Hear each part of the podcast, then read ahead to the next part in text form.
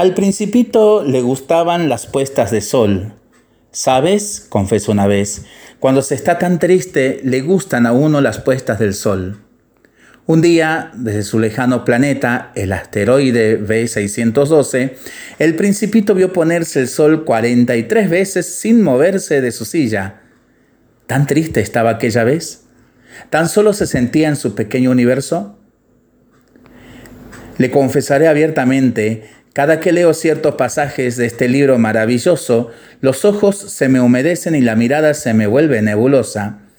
A donde quiera que voy cargo siempre un ejemplar del Principito. A Roma, cuando fui a estudiar, me lo llevé y en España estuvo siempre conmigo.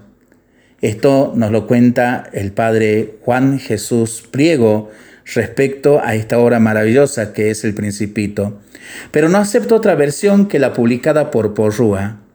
Esta traducción, si bien se adapta poco a mi bolsillo a causa de su formato, por la ternura que la traductora supo conservar del original francés, es la que mejor se adapta a mi corazón. Las otras traducciones me han parecido siempre frías y por lo tanto infieles a la intención del autor. ¿Qué diría el principito al sol? Ponte otra vez. Y el sol se ponía para este niño solitario que lo saludaba desde el asteroide B612. Ponte otra vez porque nada hay más hermoso ni más triste que la luz apagada del crepúsculo. 43 veces, ponte otra vez, ponte otra vez. Después de todo, el principito era un niño, y a los niños les gusta la repetición. Cuéntales un chiste y te pedirán que se los vuelva a contar. Dirán emocionados, otra vez, otra vez.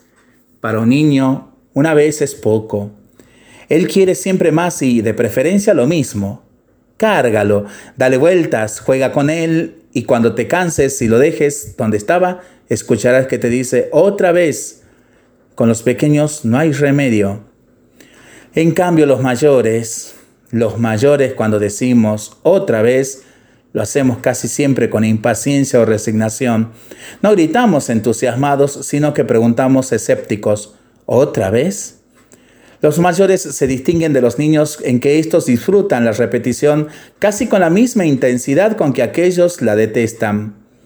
Y si Dios, después de todo, tuviera un espíritu de niño, y si a Él también le gustaran las puestas de sol, la luz grisácea del crepúsculo, eso es lo que sugiere Gilbert Chesterton, el gran polemista inglés en una de sus páginas más bellas, los niños, escribió en la Ortodoxia, rebosan vitalidad por ser espíritus libres y altivos.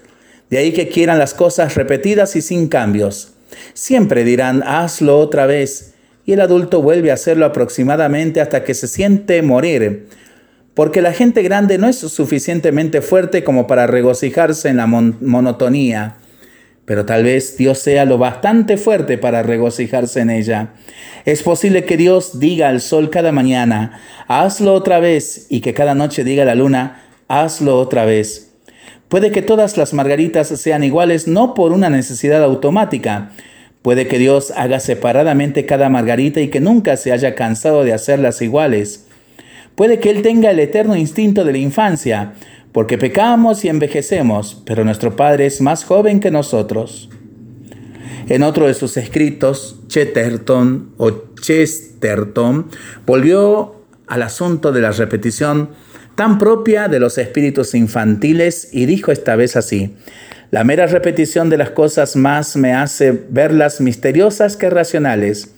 El materialismo que domina la mente moderna se funda, en resumidas cuentas, sobre una hipótesis que a la, gente, que a la postre resulta falsa. Se supone generalmente que todo lo que se repite está muerto. Pero es al revés. Uno envejece cuando no quiere más sol, más luna, más crepúsculos, cuando ya no quiere repeticiones, cuando ya no quiere más, cuando ya no quiere nada. El rey Berenguer en la pieza de Lonesco conversa con Julieta, la criada del palacio, que no deja de quejarse de la dura faena. Julieta, estoy cansada, cansada. Mientras el rey le responde, después se cansa. Es bueno. Julieta, no tengo tiempo de descansar. El rey, puedes esperar que lo tendrás. Echas a andar, tomas una cesta, vas a hacer las compras, sacas el portamonedas, pagas, te dan un vuelto. El mercado hay alimentos de todos los colores, lechugas verdes, cerezas rojas, uvas doradas, berenjenas violetas, todo el arco iris. Extraordinario, increíble, un cuento de hadas. Julieta le dice, después vuelvo por el mismo camino. El rey le dice, dos veces al día por el mismo camino, el cielo encima, puedes mirarlo dos veces al día, respiras, no piensas en ello, pero respiras. Piensa en ello, recuérdalo. Estoy seguro de que no prestas atención. Es un milagro. Pero ay, el rey se muere. Ya no habrá para él una segunda oportunidad, pues está a punto de realizar ese acto que no admite repeticiones y que solo acaece una vez en la vida de los hombres, la muerte. Si la repetición es vida, ahora lo sabe el rey, pero es ya demasiado tarde. Me pregunto pues a mí mismo, ¿quieres conservarte joven de alma? ¿Quieres conservar las ganas de vivir? Entonces di, otra vez, otra vez, otro día, otra tarde, como si fuera la primera vez que asistieras al espectáculo del mundo, como si no supiera qué es el sol ni qué es la vida y quisieras descubrirlo. Mientras seas capaz de decir otra vez, otra vez, como el principito, no todo estará perdido. Para pensarlo y para rezarlo en familia y entre amigos, ¿no? Mientras lo hacemos, pedimos al Señor su bendición para este día y para este fin de semana. Le seguimos pidiendo por nuestras intenciones y nosotros responsablemente nos cuidamos y nos comprometemos a ser verdaderos instrumentos de paz. Que el Señor nos bendiga en el nombre del Padre, del Hijo y del Espíritu Santo. Amén. Que tengamos todos un excelente fin de semana.